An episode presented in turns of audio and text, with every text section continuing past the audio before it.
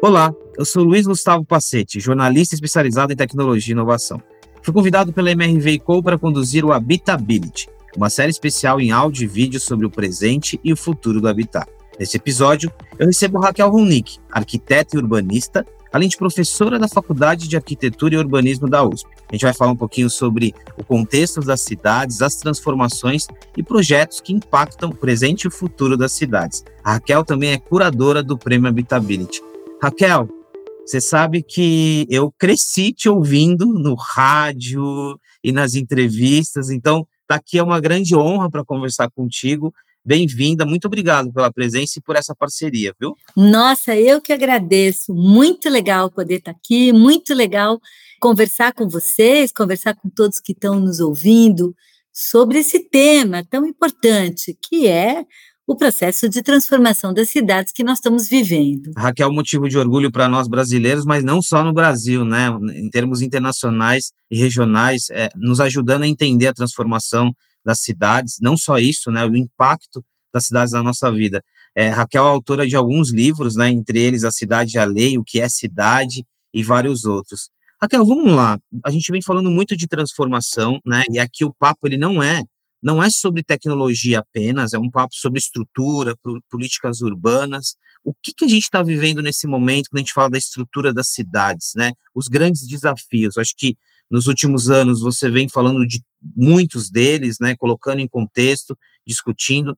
Mas nesse momento, quais são os nossos grandes desafios? Em primeiro lugar, é muito importante a gente entender que o processo de produção do espaço mas também de gestão das infraestruturas e dos serviços, tem passado por um processo de transformação radical, não apenas entre nós, no Brasil, mas no mundo. É um processo global. E esse processo global eu costumo chamar, tentando ser bem sucinto, em processo de colonização do espaço pelas finanças globais da produção e gestão do espaço e dos serviços pelas finanças globais. Falando de uma forma bastante simples, o que, que significa isso? Significa que as formas como a cidade está sendo construída, os espaços que estão sendo construídos, mas também as novas formas de organização e gestão da provisão dos serviços urbanos, como transporte, água, energia, enfim, tudo isso, ele virou um dos elementos mais importantes de constituição de processos de valorização financeira para fundos de investimento que são globais, fundos de investimento financeiro, a gente inclui fundos de pensão, a gente inclui bancos, a gente inclui é, fundos soberanos dos países, esse capital excedente global super concentrado que está circulando sobre o planeta, é, do petróleo, plutocratas russos, bilionários do planeta, que ficam com um dinheiro excedente concentrado,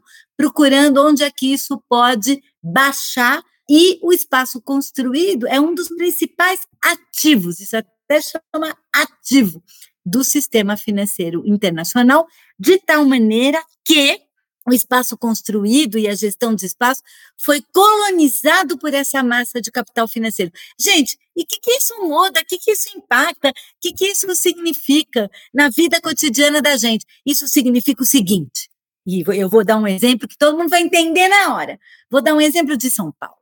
A gente está vivendo em São Paulo um dos maiores booms imobiliários da história da cidade. Quem vai andando pela cidade vai vendo, nossa, quanto prédio que está subindo, meu Deus do céu, em tudo quanto é conta, um monte de prédio, um monte de prédio. E ao mesmo tempo, quanta gente morando na rua. Nunca vi isso. A gente nunca viu tanto prédio construindo e tanta gente morando na rua ou aumentando as ocupações precárias, como a gente não vê há décadas na cidade de São Paulo. Uai, o que, que é isso? Isso significa o seguinte: que aquilo que está sendo construído como espaço residencial, né, esses novos apartamentos, essas novas torres, não é para os humanos morarem, é para o capital financeiro ganhar mais ativos. Então, a gente tem muito espaço construído, espaço sendo ocupado para gerar ativos para um capital financeiro que, inclusive, tem uma perspectiva de valorização de longo prazo. Não é imediato, não precisa resolver agora, botar para render agora. É uma outra lógica. E, ao mesmo tempo, não tem espaço para gente, humanos, morarem, especialmente para aqueles que têm uma menor renda. Junta isso com os processos muito violentos que estão acontecendo globalmente, mas também no nosso país, de concentração de renda, cada vez mais o dinheiro, a riqueza está concentrado em poucas mãos. E, portanto, cada vez mais nós temos mais gente sem capacidade própria de consumo para poder também disputar o espaço para poder morar, para poder viver. Isso significa mais gente sem teto, mais gente sem casa. Vou dar o exemplo também na própria gestão dos serviços. No momento em que a gente transforma a gestão dos serviços, né, a maior parte dos serviços, numa mercadoria paga, uma mercadoria paga é assim: quem tem o, di o dinheiro para comprar, compra. Quem não tem dinheiro para comprar, fica sem. É basicamente essa lógica. Então, por exemplo, no transporte, cada vez que a gente aumenta a tarifa, e a tarifa muitas vezes aumenta para poder manter o equilíbrio financeiro do contrato e poder gerar rentabilidade para a empresa que explora o serviço, cada vez que a tarifa aumenta, mais gente não vai poder usar o sistema de transporte. Então, nós estamos falando. E onde entra a tecnologia nisso tudo? Nossa, tem um papel fundamental, porque a tecnologia ela conseguiu acelerar esse processo de colonização do capital financeiro em relação a isso. Vou dar dois exemplos, né? É através da tecnologia que plataformas como o Airbnb, né, que são plataformas de aluguel global, conseguem explorar a renda de unidades muito dispersas que estão pelo território, que vai parar tudo concentrando na remuneração dos fundos de investimento que estão por trás disso. E o capital consegue entrar e sair da gestão dos serviços e do imobiliário num clique, graças à automação digital, graças às plataformas tecnológicas. Então, tem uma interação muito grande entre a tecnologia e esse processo. Isso significa que as tecnologias são elas só, só servem para isso? Só são? Não. Hoje elas estão capturadas por essas lógicas, mas evidentemente as tecnologias também permitiriam outros caminhos e outras possibilidades, possibilidades não de concentração da renda, de exclusão e de piora das condições de vida da maioria, mas possibilidades muito mais includentes, generosas que pudessem estar a serviço da proteção da vida. Ô, Raquel, é interessante, o, o conceito da colonização é muito claro, e eu estava, você mencionou São Paulo, né, onde você olha muito, eu estava esses dias olhando especificamente uma região e três prédios gigantes ali em construção, eu até me perguntei, né, mas diante de toda essa conversa sobre o trabalho híbrido, será, né, que tem ocupação? E agora faz muito sentido, né, aquilo ali são ativos financeiros que estão ali para dar retorno. Mas aqui, tem, aqui eu tenho uma pergunta. O desafio está aqui, né? É, existe essa colonização, existe um dinheiro, mas que ele não está distribuído, ele não está a serviço da moradia. Mas os fundos não têm uma responsabilidade aqui? A gente está falando tanto de ESG, né, responsabilidade ambiental, social. Essa discussão existe? Ou seja, a, a solução para o desafio aqui também pode partir daí? Ou eu estou sendo muito utópico, Raquel?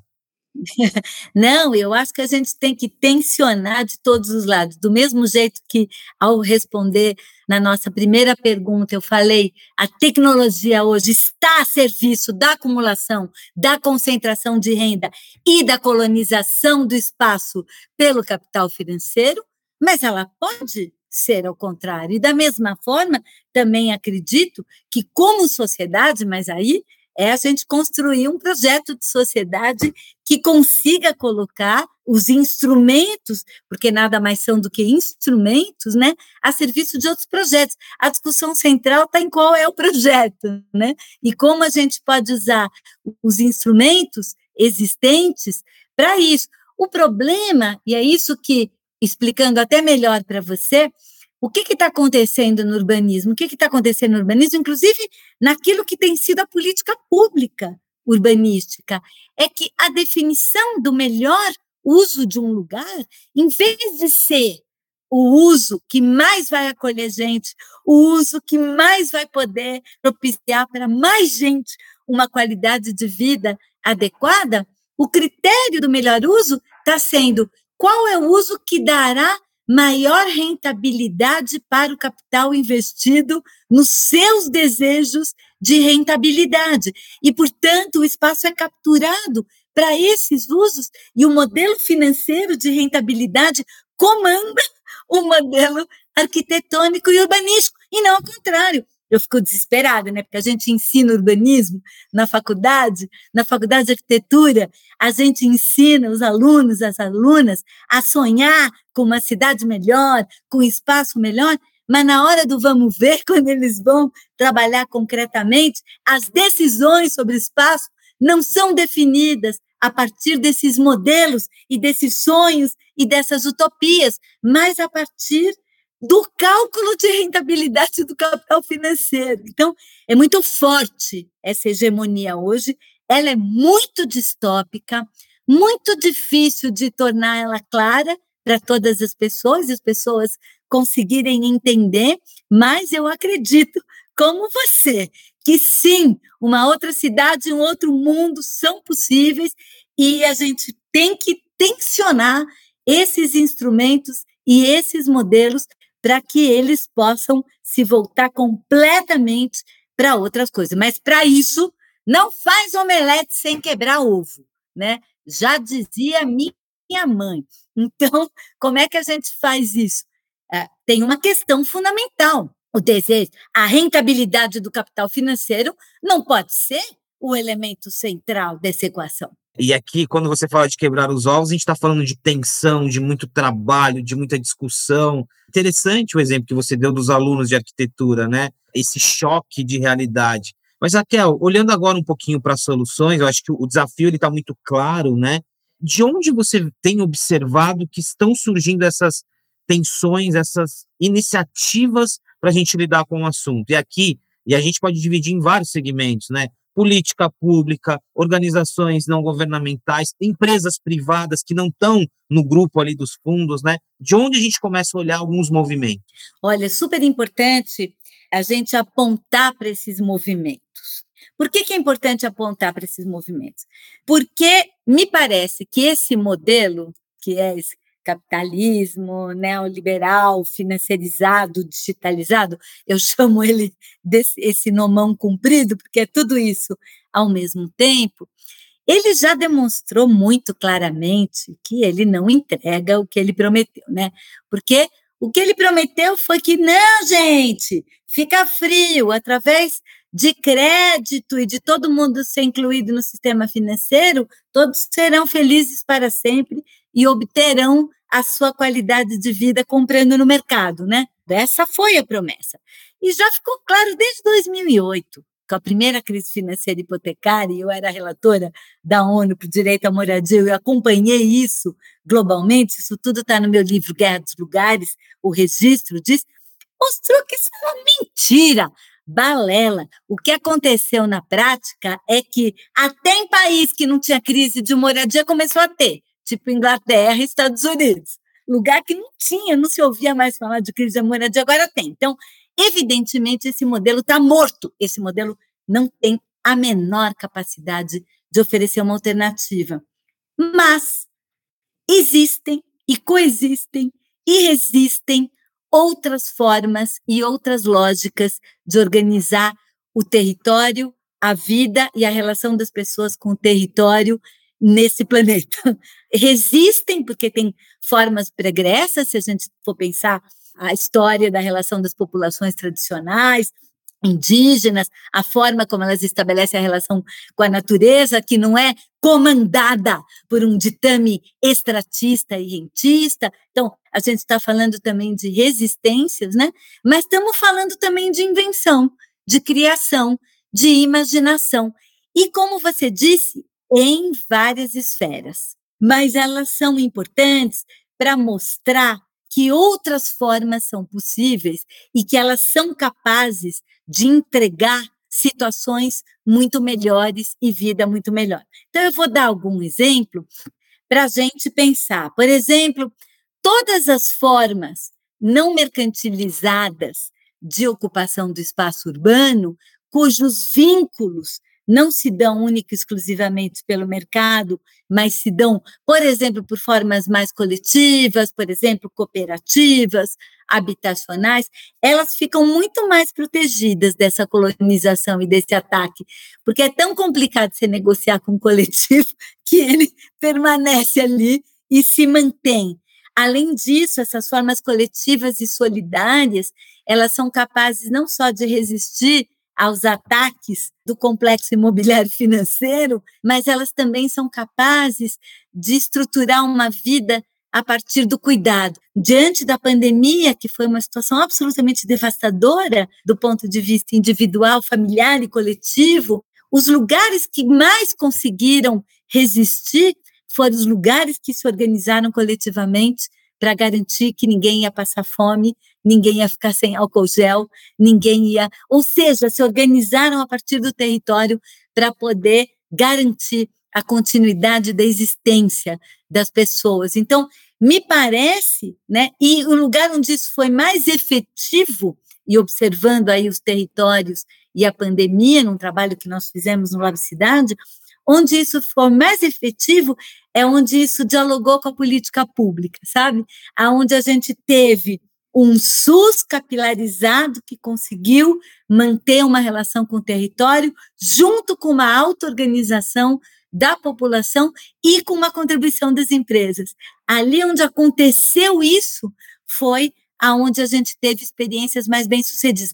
Mas se a gente for depender, e eu acho muito importante e muito louvável as ações de filantropia das empresas nesse momento, porque, tá, muitas vezes isso, foi, isso fez a diferença entre a vida e a morte, né, basicamente.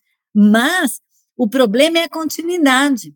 Na hora que você tem ah, uma doação super legal, e yeah, é, doou, comeu mais, mas depois, e o dia seguinte, e o outro mês, e o outro mês, não adianta, é só uma política pública que vai conseguir garantir a continuidade. Ela não pode depender da boa vontade e do investimento das empresas. Aliás, nem é isso que as empresas têm que fazer, né? Então, me parece que é, a gente tem que recalibrar nossos modelos. Não estou aqui defendendo que não, é o Estado, tem que depender tudo do Estado.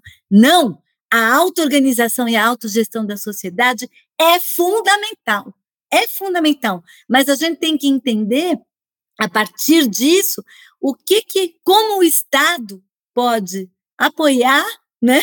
Como o Estado pode dar força para aquilo e por outro lado também como o conjunto e a constelação das empresas também podem entrar de uma forma mais positiva. Isso vale para tudo, para habitação, para alimentação, enfim, para para vários setores né, da vida na cidade. Ok, no seu exemplo ficou muito claro isso, que não é, não se isola, né? É o coletivo agindo também com uma perspectiva de políticas, mas com a contribuição das empresas, é a junção de muitos esforços ali. Isso é muito importante. Aqui no Habitability, em vários episódios, quando a gente falou de questões ambientais e de sustentabilidade e outros assuntos, o coletivo atuando também né, aparece de uma forma muito importante, né? Por mais óbvio que pareça, é fundamental para essa discussão. Raquel, tem mais dois pontos aqui, eu vou deixar é, é, falar um pouquinho mais sobre arquitetura para o finalzinho, mas eu queria trazer, adicionar, acho que a gente já passou sobre isso, a questão de sustentabilidade aqui, né? Qualquer discussão hoje não pode passar, é, não pode deixar em branco, deixar sem falar de sustentabilidade. A gente tem metas e compromissos. Esse contexto que você deu da colonização, que impacto que ele tem também na sustentabilidade, nos desafios de sustentabilidade? Ótimo você ter trazido. Não? Você sabe que eu nem uso essa palavra sustentabilidade, embora eu sei que tem um monte de um monte de lutas e um monte de coisas muito legais por trás dela. Por que, que eu não uso a palavra sustentabilidade? Porque ela virou uma espécie de elemento de marketing. É, eu fico pensando assim, né? Vou dar um exemplo bem besta aqui para a gente poder entender isso. Né? Ah, então não vamos mais fazer sacolinhas plásticas, porque, bom, as sacolinhas plásticas são um lixo que não se recicla, dificílimo, não sei o quê, e complicado, e é importantíssimo todo mundo que está lutando para eliminar sacolas plásticas está tá na luta correta. Em vez de sacolinhas plásticas, agora, por exemplo, eu lá na minha casa, eu tenho umas 10 mil sacolas de, de pano e de papel, né? Porque em todo lugar não tem mais sacola plástica, mas tem sacola de pano e de papel. Então, em vez da gente enfrentar a questão central, que é esse modelo que a gente tem, esse tal capitalismo neoliberal, financiarizado, digitalizado, o pressuposto dele é o aumento exponencial do consumo. Você tem que consumir mais e mais e mais e mais e mais para consumir mais e mais e mais e mais e mais. E aí, o planeta já falou que não vai rolar, que não dá.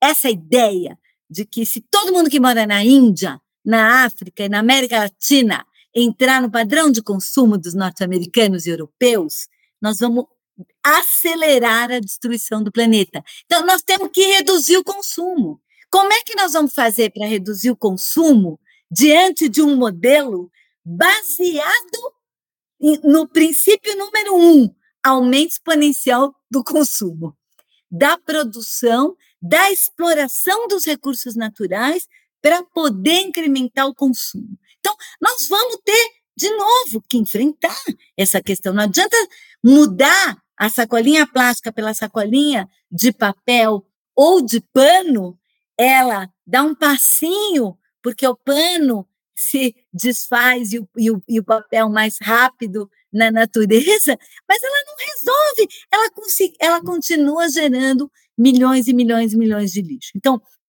nós vamos ter que encarar a sustentabilidade no seu core, né? no seu centro, que é a diminuição exponencial do consumo, é mudar completamente a lógica como a gente se organiza e como a gente vive é muito difícil, porque todo esse sistema, sistema publicitário, sistema de desejo, é uma biopolítica também, não é só um modelo econômico e político, é um modelo de vida, né? A gente quer ter aquele tênis, é, quer ser a celebrity que tem aquela cara, que tem aquele negócio, enfim, está tudo voltado todo o sistema está voltado para aumentar o consumo. Então, queremos encarar a sustentabilidade, nós vamos ter que encarar né, as, essas duas questões: a redução drástica do consumo, associada a uma nova relação com os recursos naturais, evidentemente, uma renaturalização, isso para a cidade é uma renaturalização da cidade.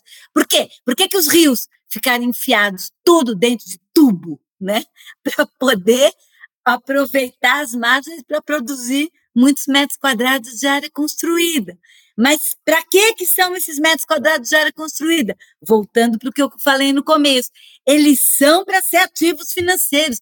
Então, nós podemos repensar a relação com os rios, repensar a relação com a natureza, repensando também os objetivos de organização do próprio território e da própria vida. E qual que tem que ser o princípio central disso tudo? Nossa, muito simples, é a proteção da vida. É a proteção e a promoção da vida. Esse tem que ser a retomada desse princípio como um princípio essencial. Raquel, olha só, eu, três aspectos aqui, e de novo, eu gosto de você desconstruir um pouquinho, né? Uma palavra que a gente usa muitas vezes cai no vazio, como é sustentabilidade. Primeiro, consumo, e aqui tem uma responsabilidade individual também, né? Isso é muito importante. Então, e olha só, você deu o exemplo do tênis ou, ou daquela aspiração, mas olha o impacto que isso tem no coletivo, na cidade, e aí o exemplo que você dá de, de novo, né, do ativo se sobrepondo ali ao espaço e por aí vai. Tudo aqui muito, muito claro, os desafios são grandes e eles envolvem vários aspectos. Para terminar, Raquel, acho que eu, me tocou muito quando você falou, deu o exemplo dos alunos ali. Né? A gente tem um público importante aqui de arquitetos, arquitetas, alunos até, que tem um lado técnico, mas tem um propósito também, né? Muita gente sai ali da, da, da, faculdade com um ideal, né, de transformação. E esses profissionais têm um papel muito importante. Como lidar com isso? O que você diz para esses alunos quando a gente vai para a realidade, quando a gente encontra com esse grande desafio que você já deixou muito claro aqui do capital, como construir ponte e como não desanimar, né? Como não, não a partir desse impacto não desistir, mas conseguir conciliar é, e seguir e, e, cumprir a nossa missão aqui. Nossa, são, é, é muito desafio junto, né? É isso aí, mas a gente, de jeito nenhum, não estou falando essas coisas para a gente desanimar, estou falando essas coisas para a gente colocar as coisas no seu devido lugar e limpar essas ilusões e obscuridades, né? Porque é muito abstrato, né?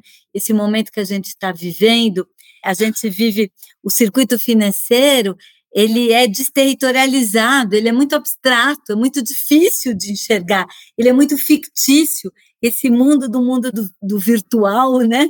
Ele, é ele entrou muito numa esfera muito mais difícil de você concretizar e falar.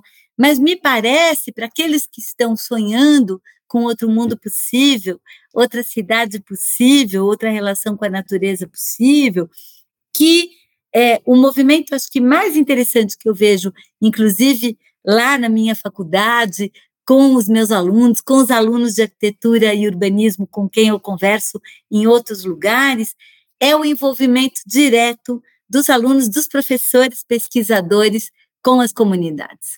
Lá no nosso próprio Lab Cidade também, a gente começou a fazer um movimento né, no sentido de trabalhar direto com aqueles com aquelas que hoje autoproduziram seus, seu próprio espaço no lugar que a cidade negou, né?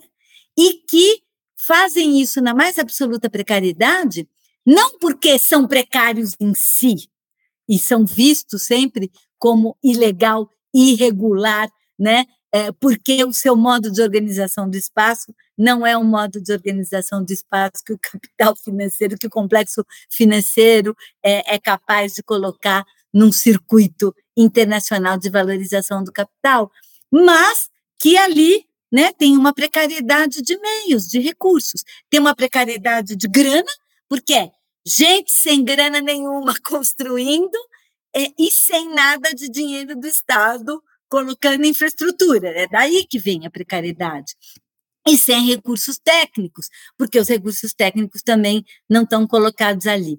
As experiências mais interessantes são aquelas que conseguem disponibilizar recursos técnicos, respeitando a imaginação, a cultura e os modos de organização e as lógicas econômicas e vidas das pessoas.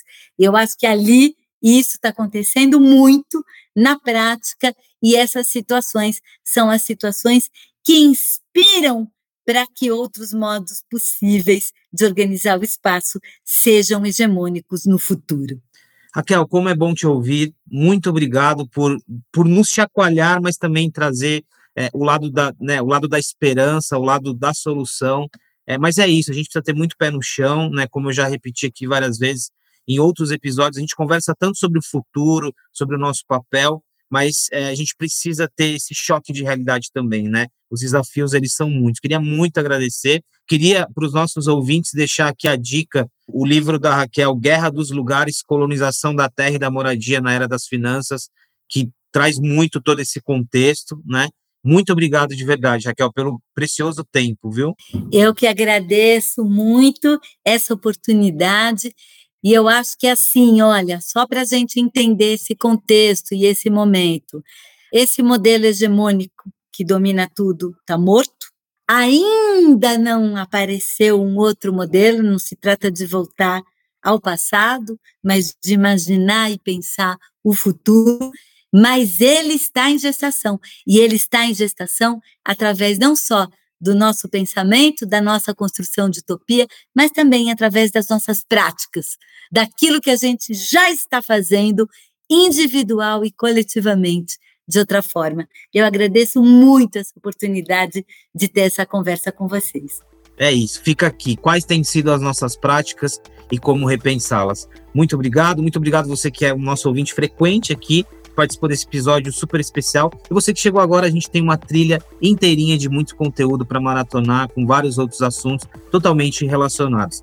O podcast Habitability é um oferecimento da MRV Co., uma plataforma habitacional composta pela MRV e outras quatro marcas Lugo, Sensa, Résia e Urba. Muito obrigado e até o próximo episódio.